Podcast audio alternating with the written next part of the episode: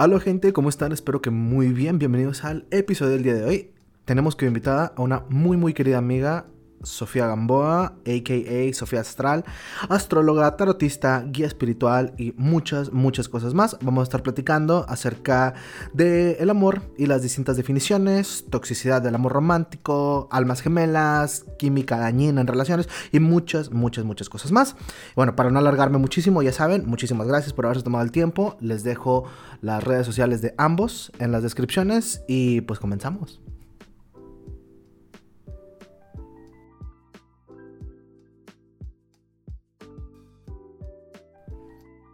Hola Sofía, ¿cómo estás el día de hoy? Hola Pollo, estoy bien, ¿tú cómo estás?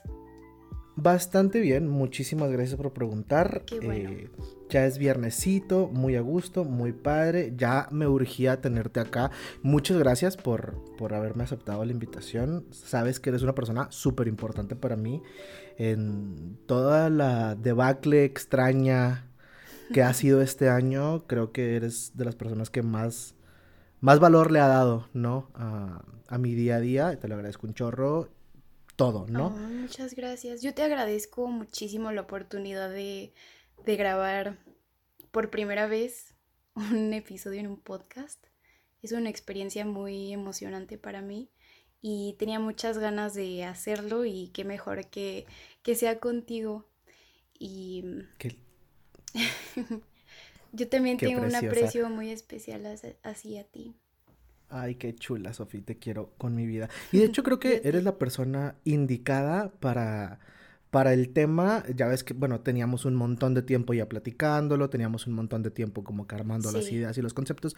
Y creo que en cuanto a la manera de ver las cosas y a la manera de Em, si tener ciertos puntos de vista, no, no se me ocurre una persona más adecuada que tú para hablar del tema del día de hoy.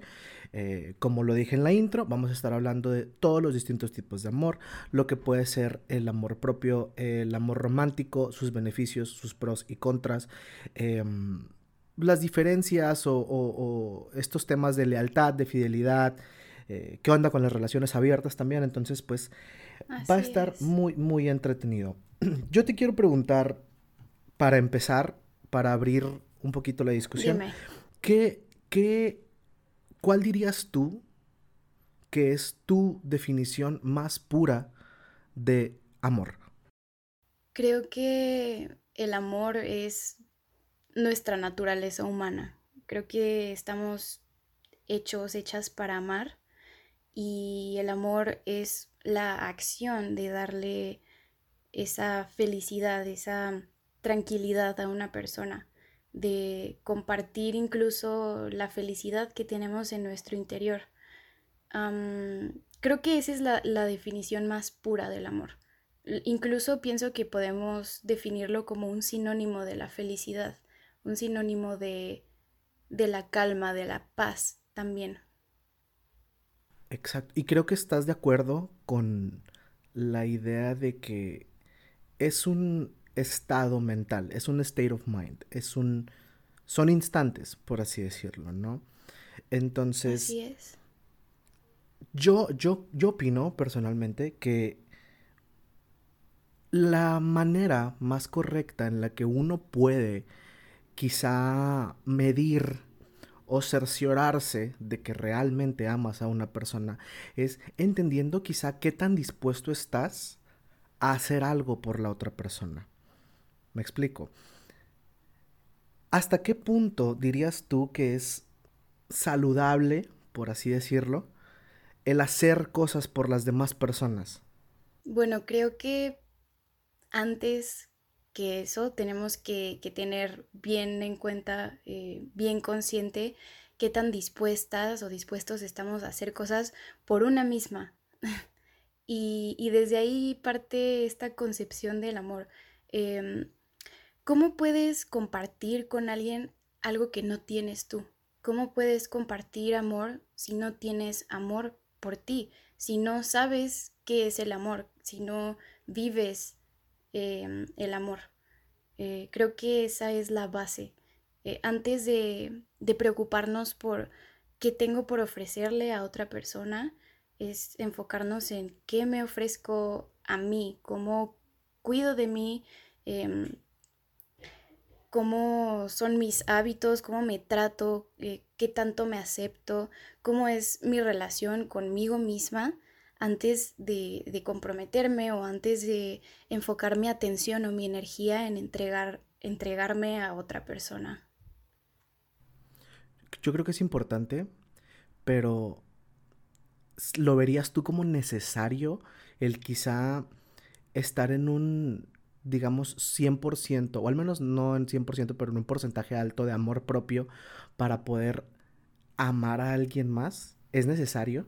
Creo que no es una condición estrictamente necesaria. Creo que incluso podemos aprender del amor genuino a través de nuestras relaciones, pero lo que sí es importante es saber que no es amor. ¿Me entiendes? estas cosas que de pronto se confunden, ¿no? Creo que hay líneas muy delgadas y es muy fácil de pronto entrar en confusiones y cosas que parecen amor resultan no serlas Exacto. y resulta ser dañino, resulta ser manipulaciones, controles y demás.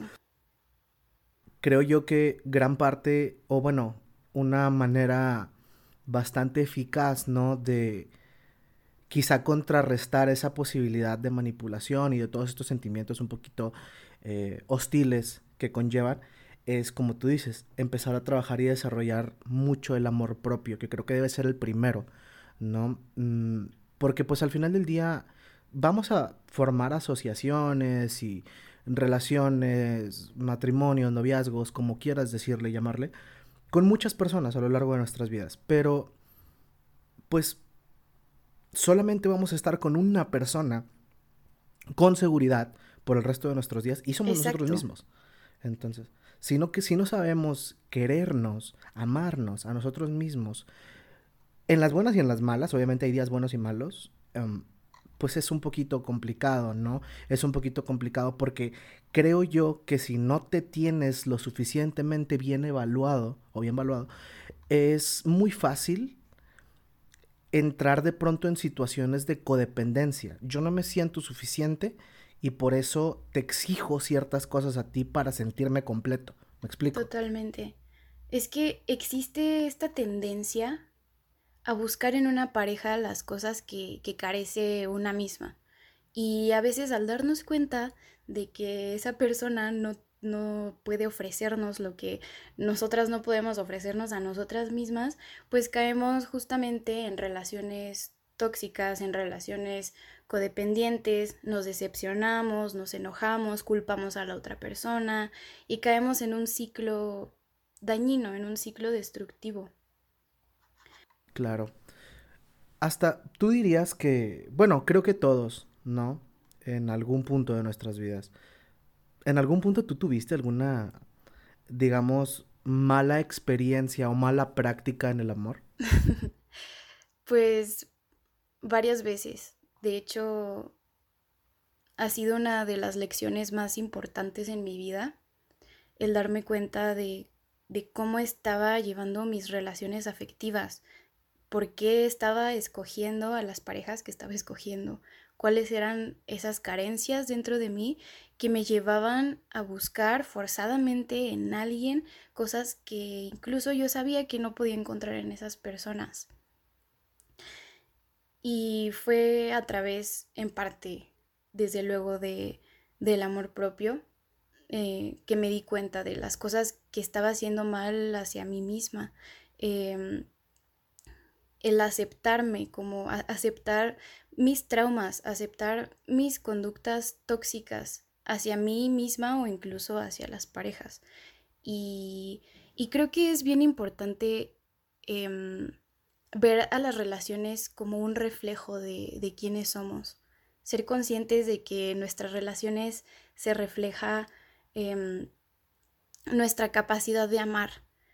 Y si estás en un ciclo, en un patrón de repetir relaciones destructivas, relaciones tóxicas, entonces ser sincera contigo misma, ser sincero contigo mismo y, decirte, bueno, quizás soy yo quien no sabe amar, quizás soy yo quien tiene un problema o, o un reto por resolver. Claro, estar dispuestos a, a, la posibilidad al menos y, y, no, no necesariamente verlo como algo fatalista.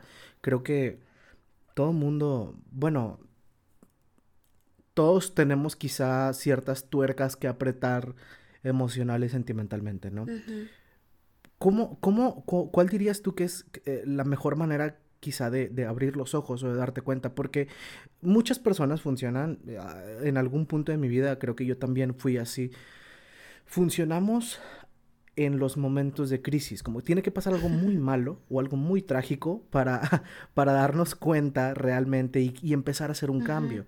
Pero es importante también entender que no es necesario llegar a este punto de crisis, a este punto fatalista, para darnos cuenta que hay cosas que se pueden ajustar. Y pueden ser cambios pequeñitos, creo yo, cambios como eh, simplemente el dejar de buscar, no te vayas tan lejos, ciertos rasgos físicos incluso, eh, ciertas maneras de pensar o ciertas prácticas, porque esa es otra cosa. Hay una línea delgada entre amor y la idealización de una persona. Eso es una de las cosas más dañinas y alejadas del amor que podemos hacer, idealizar a una persona, porque la sacamos completamente de, de su estado de humano, la ponemos en un pedestal y dejamos de verla como quien realmente es. Y cuando buscamos hacer encajar a una persona en una idea, en una aspiración, eso no es amor, eso es egoísmo. Y, estamos queriendo, estamos queriendo una persona que no existe. Exacto. O sea, estás queriendo una idea que tú te formaste en tu cabeza, pero realmente las características de esta persona, como tú dices, y el pedestal en el que los pusiste, pues es, es muy complicado porque, mm, pues obviamente te vas a salir decepcionado, te vas a frustrar. Y, y, y lo malo es cuando no lo haces con una persona, o sea, que no Mm, digamos, idealizas solo una persona, sino que idealizas un estándar, un estándar en tu vida como requerimiento. Oye, yo necesito que la persona que esté conmigo sea así, así, así y tenga esto y esto y esto. ¿Sí? Entonces, eso es, eso es peor. ¿Por qué? Porque como tú dices, estamos poniendo de pronto características, esas hasta imposibles, al resto de las personas. Y mucha gente está renuente a cuestionar eso porque piensan que sería bajar sus estándares. Pero es algo completamente diferente. O sea, creo yo que una cosa son estándares y otra cosa, como tú dices, es idealizar. ¿Cuál, o ¿Cuál dirías tú que es la manera más fácil de quizá eh, diferenciarlas una de otra? Ok, creo que todo comienza desde los límites. Y para fijar límites sanos en una relación, debes tener la madurez y el autoconocimiento suficiente para fijar límites con tu propia relación, contigo mismo, contigo misma. Creo que, bueno, la diferencia entre tener estándares o idealizar, pues radica en ello. Eh, digamos que, que fijar estándares es fijar límites.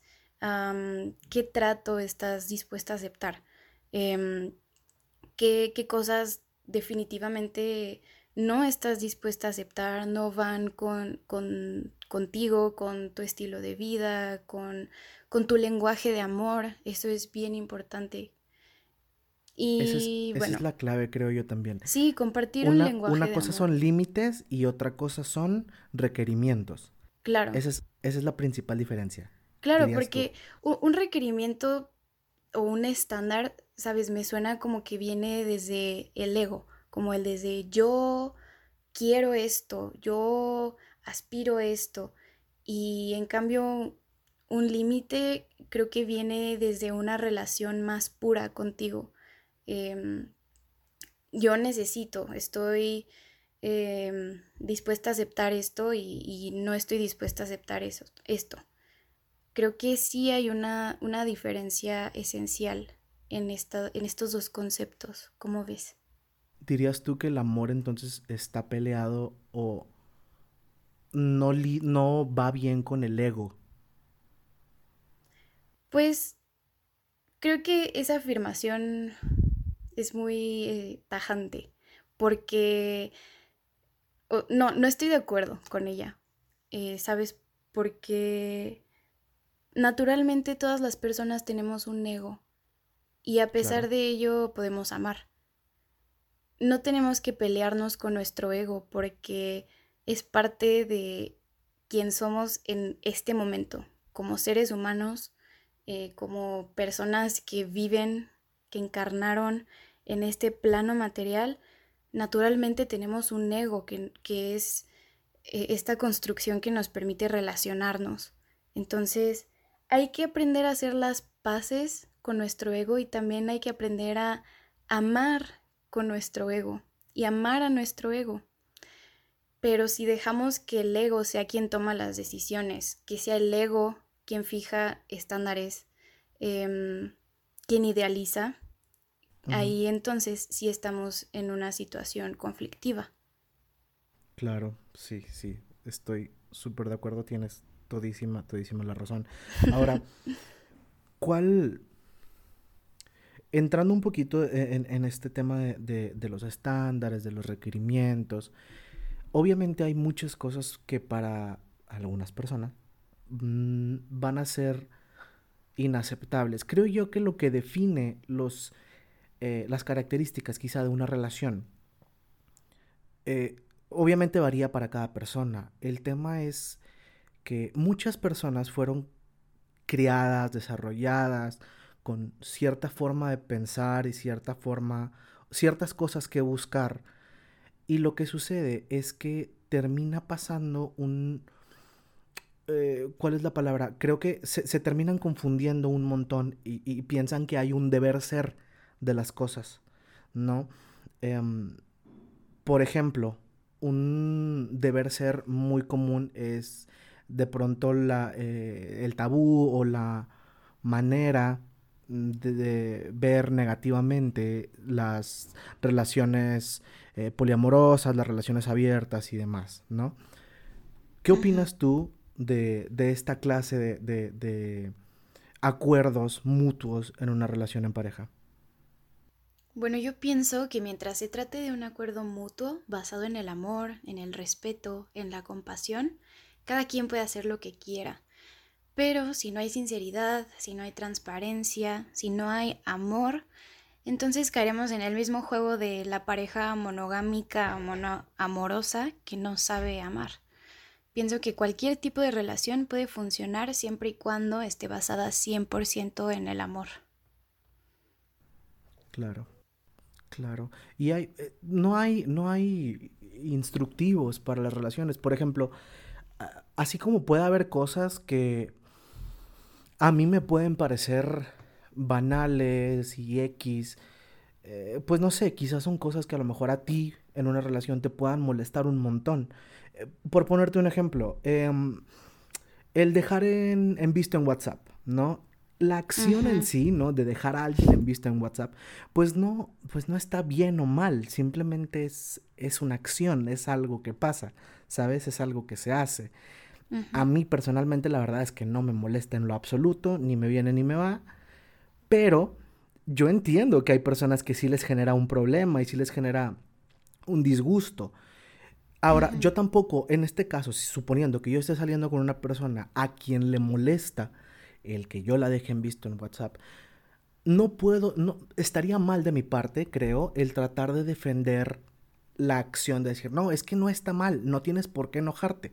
No, se trata también de encontrar un punto medio. Si yo entiendo y si yo sé que a esta persona le molesta que yo la deje en visto, voy a hacer un esfuerzo por adaptarme un poco. Entra, entra tantito este tema de, los lenguajes del amor que mencionabas hace, hace ratito. Sí, sí, sí. Hay muchas maneras y creo yo que una persona ama cuando estás dispuesto a adaptar tu lenguaje del amor hacia la otra persona o hacia los demás. O sea, tú puedes, por ejemplo, no ser una persona muy afectiva, pero si estás con una persona cuyo lenguaje del amor es precisamente ese, el, afecto físico, el cariño, el apapacho, tú sabes, ¿no? ¿Cómo es? Este, pues obviamente tratas de hacer como un esfuerzo y un punto medio. Tampoco estamos diciendo que mutes y cambies y que te despersonalices y dejes de ser tú. No, pero sí es muy importante saber, no darle por su lado, pero saberte adaptar. Claro, y también pienso que hay que ser sinceras y sinceros.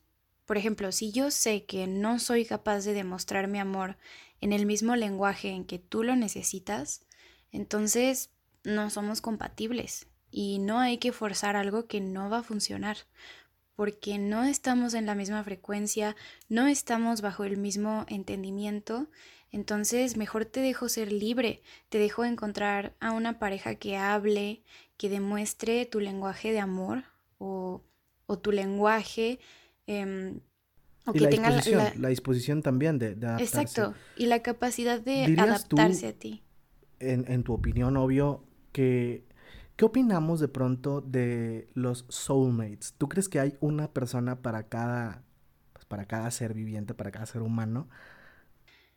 Yo, yo no lo veo así. Yo te puedo decir que tengo muchísimas almas gemelas. Una de ellas es mi hermana, por ejemplo, mis primas, mis amigas, quizá incluso alguna expareja. Creo que las almas gemelas son estas personas con quien tienes una conexión genuina de amor y de entendimiento, sin necesidad de forzarla, sin necesidad de sufrir. Y justamente creo que este es un tema que se vuelve delicado, claro. porque tiene mucha popularidad y se ha enfrentado a una fuerte romantización. Uy, sí, yo creo que en muchos aspectos el amor romántico ha hecho mucho daño y creo que ese en particular hace bastante daño. Todos estos temas de, ay, el hilo rojo y tú sabes, ¿no? Cómo, cómo, cómo de pronto nos quieren vender estas historias, pero pues obviamente es, dañino y hay muchas veces que las cosas deben determinarse. Sí, sí, sí. Yo, siéndote honesto, yo la verdad es que tampoco creo que hay una sola persona para, para cada uno. O sea, sí, yo también tengo ciertas conexiones con, con muchísimas personas, este, a lo largo de mi vida, como tú dices, con mi hermano también, con todas estas personas, pero no creo que sea única. Y tampoco creo que es forzoso el tener que tener una relación. Porque mucha gente, y mucha gente me escribe, y estoy convencido que también te pasa, de que te escriben y dicen, es que la verdad es que con esta persona yo tengo una conexión increíble y te juro, wow, y puedo hasta saber qué es lo que está pensando y si algo le duele, a mí también me duele. Ok, eso es bastante creíble y estoy muy de acuerdo en que es una conexión importante, digamos, pero no por eso tú te vas a ver forzada a estar ahí a tener una relación. ¿Me explico? Son dos cosas muy diferentes. Sí, sí, totalmente. Aparte, una conexión así intensa y emocionante, pues no siempre es una conexión que está basada en el amor genuino. Y eso es importante tenerlo en cuenta porque, bueno, quizá conoces a una persona con quien tienes una química increíble, se la pasan muy bien, platican mil horas, el sexo es wow, pero no es una persona que ha trabajado, por ejemplo, en sanar sus traumas y su historia familiar y que por, por consiguiente es una persona emocionalmente inaccesible, una persona que no está preparada para tener una relación, y tú, aferrada a la ilusión de que es tu alma gemela o tu llama gemela, te quedas ahí, aunque la persona te esté lastimando, aunque te sientes insegura, te sientes intranquila, por ejemplo. Claro. Y creo yo también que, eh, pues te digo, se saca muchísimo de contexto. Entonces, cuando llega a este punto, eh, yo, siempre digo, obviamente qué mejor que tener ambas, pero si tuviéramos que elegir, yo creo que es preferible eh, el compromiso y la disposición en una relación que la química como tal. ¿Sabes? Creo que en estos días principalmente la química está bastante sobreexplotada, está bastante sobrevalorada y muy sacada de contexto, porque la química se puede tener, pero eso no es un indicador de amor.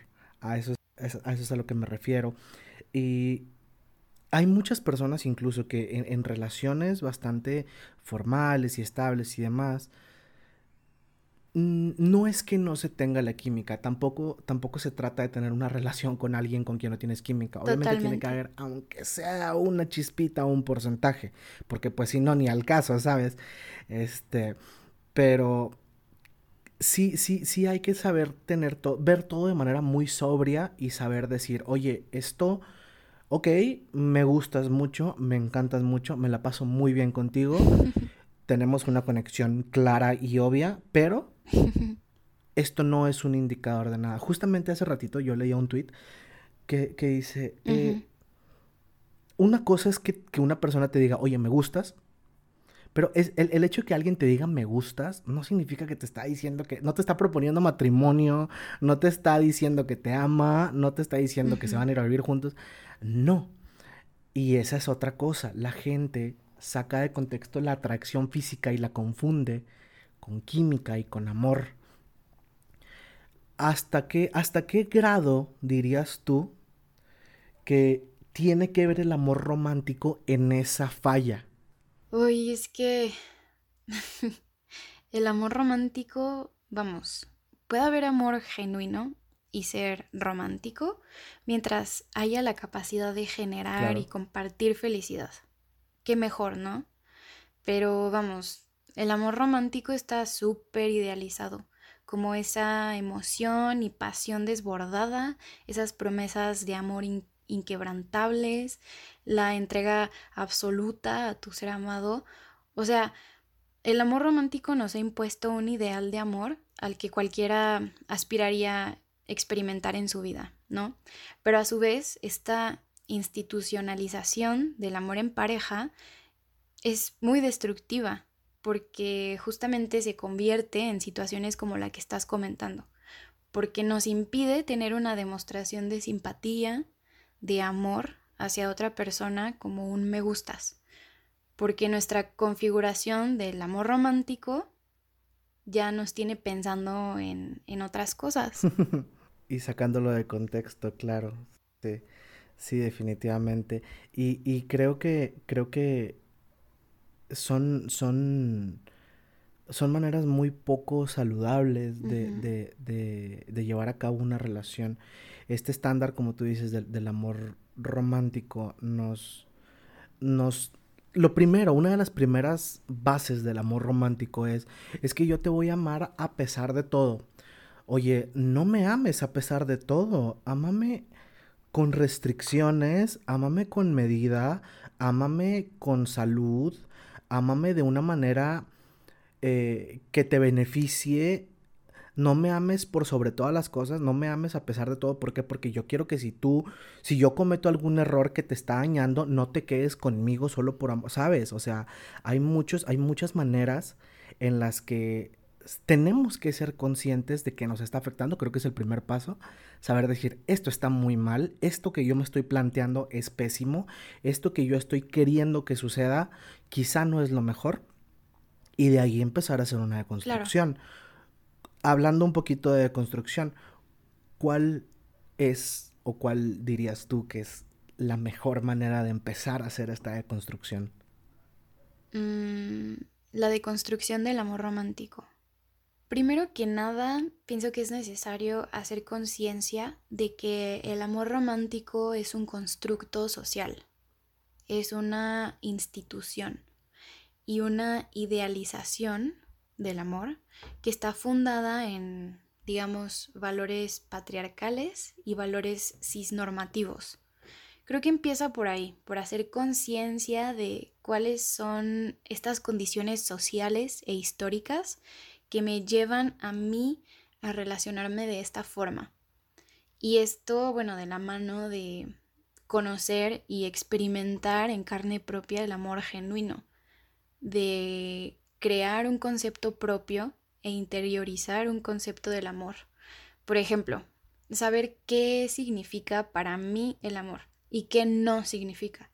Saber que el amor no tiene que aprisionarte, que lo que llamas amor no tiene por qué hacerte llorar todos los días, no tiene por qué hacerte sufrir todo el tiempo, eh, no tienes por qué renunciar a tus decisiones, a tu autenticidad, a tu voluntad. En cambio, el amor genuino te hace feliz, el amor te da calma. Igual pienso que es importante em, hacer introspección, tipo, mis relaciones han tenido esto, cómo me he comportado yo en mis relaciones, qué es lo que he aceptado.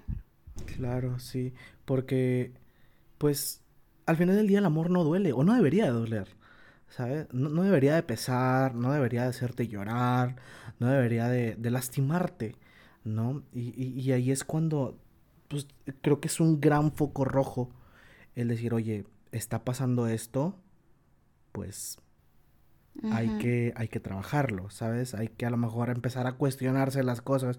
Obviamente ayuda muchísimo la terapia. la terapia es esencial. Ayuda muchísimo. Eh, claro, sí, y para eso y para todo, la verdad. Este, ayuda mucho la terapia, ayuda mucho este, los canales de conciencia, ayuda mucho los procesos eh, de meditación introspectiva, ayuda mucho todo esto, ¿no? Todo este proceso de autoconocimiento.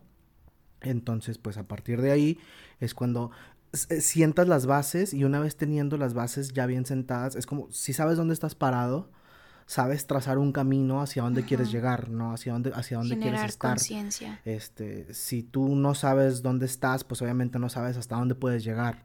Y, entonces yo, como recomendación, obviamente, creo que tanto tuya como mía, obviamente a todos los que nos estén escuchando, bien importante, por favor vayan a terapia, busquen una terapia, busquen una manera, o sea, sí, definitivamente. Ahora, otra, otra parte importante de, de este, de este programa, Sofía, te quiero preguntar, eh, ¿qué le dirías tú, Sofía, a ti misma? ¿Qué te dirías a ti misma?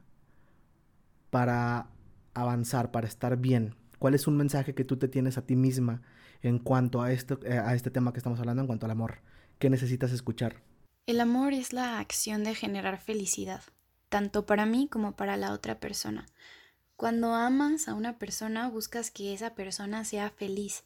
Si te amas a ti misma, buscas tu propia felicidad y no puedes hacer responsable a otra persona de tu felicidad porque tu misión en esta vida es ser feliz y solo tú puedes crear eso. No hagas depender tu felicidad en nada ni nadie más que tú. Claro, y, algo, algo bien importante creo, em, hablando de, de, pronto eh, las definiciones y los conceptos de, del amor. Hace, hace poco, hace un par de días, preguntaba en Twitter acerca de la diferencia entre amor y lealtad, ¿no? creo yo que el amor no siempre es leal y, el amor, hay veces, hay muchas veces que de pronto se puede llegar a torcer este concepto que muchos tienen del apego, ¿no? Hacia una persona. En cambio, la lealtad es, oye, yo te soy leal, te soy fiel y te amo, por ende, pues siempre tengo tu mejor interés en mi, presente, ¿no? Siempre quiero que te vaya bien, siempre quiero que estés bien, siempre quiero que, que, no te falte nada, te procuro, ¿no? esa, es, esa, es, la palabra, te procuro. Entonces, una, una pregunta que me hicieron en su momento y que justo te la quería hacer a ti también es, el amor necesariamente, eh, hablando un poquito del amor en pareja, ¿no? Se puede decir que amas a alguien en pareja si no, si te falta un aspecto en la ecuación, entendiendo por ecuación, digamos que, pues oye, sabes que tienes atracción física, tienes una atracción emocional, tienes una atracción psicológica y una atracción sexual, por así decirlo. Es posible quizá amar a una persona con una, si te falta una de estas, digamos, sabes que esta persona es mi pareja y eh, pues yo la amo, pero pues no, no me siento atraída sexualmente. ¿Es posible eso? Mm, mira, yo creo que es posible amar a cualquier persona a pesar de nuestras diferencias, pero cuando se trata de una relación en pareja, es importante ser sincera, sincero y decir, bueno, es que si yo no tengo este elemento de la atracción sexual o lo que sea, ¿cuál es el caso de estar en esta relación? porque tarde o temprano voy a buscar eso que yo deseo, que necesito o que me gustaría tener en una relación y que no lo tengo aquí. Entonces, ¿para qué me engaño a mí misma, a mí mismo? ¿Para qué engaño a mi pareja estando en una relación donde soy consciente que no me siento satisfecha? Y eso no significa que no ames a la persona. al contrario, porque incluso el amar a la persona es ser sincera y decirle, ¿sabes qué? No puedo estar contigo. Y no engañarte y no forzar la situación y terminar mal. ¿Sabes? Claro. Y creo que tiene mucho que ver este, este tema de, de quizá el, no sé, eh, los enamoramientos. Se entiende que por, una etapa de enamoramiento, como las, las, etapas tempranas de una relación y todo esto, pues se caracteriza precisamente por eso, por de pronto los sentimientos exaltados, por, hay que decirlo, una locura a lo mejor un poquito ahí chiquita, pero pues notoria, ¿no? No estamos, pareciera que nuestros cinco sentidos... es una este, locura. Tendemos a no sé, a sobreexaltar las, las características de, de las personas que, que, amamos. Pero obviamente conforme va pasando el tiempo y, y se nos va bajando un poquito eh, la locura y nos vamos tranquilizando, este, pues nos vamos dando cuenta de todas estas cosas y está bien, está muy bien hablar las cosas porque mucha gente piensa que tiene una buena comunicación afectiva porque no, pues sabes qué, cuando yo empecé a andar con mi novio, hablamos las cosas y lo dejamos todo muy claro. Oye, ¿ya sé cuánto fue eso? No, pues hace un año. Muchas cosas pudieron haber cambiado en un año. ¿Qué tal si de pronto esta persona ya no se siente tan cómoda? Si a lo mejor le gustaría intentar otras cosas, si... Oye, mil y un cosas. Así hayan pasado un año, así hayan pasado dos semanas, así la conversación la hayas tenido hace un mes. Creo yo que es sano esa constante comunicación. Sí, totalmente, estoy totalmente de acuerdo contigo. Y bueno, Sofía, entonces ya para concluir, ¿qué mensaje le darías tú a todas las personas que nos están escuchando acerca de, vaya, pues obviamente todos estos puntos que tocamos, estos puntos claves que, mencionamos? ¿Qué les recomiendas tú hacer para poder vivir relaciones amorosas de manera más saludable. ¿Cuál es el primer paso? ¿Cuál les recomiendas que sea su segundo paso? ¿Cuál, ¿Qué deberían tener en cuenta al momento de establecerse una meta? Etcétera. Ok, primero que nada, saber que si tu pareja te hace sufrir constantemente, si lloras todos los días, si tu pareja se burla de ti, si no te acepta tal como eres, si te forza a entrar en una idea de quien él o ella espera que seas y si esa relación no te genera un sentimiento de felicidad, de tranquilidad, de seguridad, pues no es ahí, porque eso no es amor. El amor genuino habla de la capacidad de generar felicidad para ti y para la otra persona. Claro, cuando se pierde una de esas dos características, automáticamente podemos deducir y de manera muy clara y muy segura que ese no es amor. Así es. Perfecto. Bueno, Sofía, pues... bueno, por otra parte decir que em, pues es importante trabajar en una misma. Como decíamos hace rato, es súper importante ir a terapia, reconocer cuáles son nuestras carencias y no buscar en otra persona llenar esas carencias, porque eso nunca va a resultar positivo. Perfecto. Bueno, Sofía, pues muchísimas gracias por tu tiempo, por tus palabras, por tus ideas, por tu conocimiento. Eh, que esta sea la primera, pero no la última, por favor. Espero tenerte acá de vuelta. un gusto. Y acá no, hombre, el gusto fue absolutamente todo mío. Este, muchas gracias a todos los que nos se dieron el tiempo de escucharnos, a todos los que eh, desde el primer día han estado apoyándonos y los que lo siguen haciendo. Y les dejo las redes sociales, tanto mías como de Sofi, eh, Instagram, Twitter, etcétera. Se las dejo acá en la descripción. Y pues muchísimas gracias y nos estamos escuchando. Hasta luego. Hasta pronto. Besos.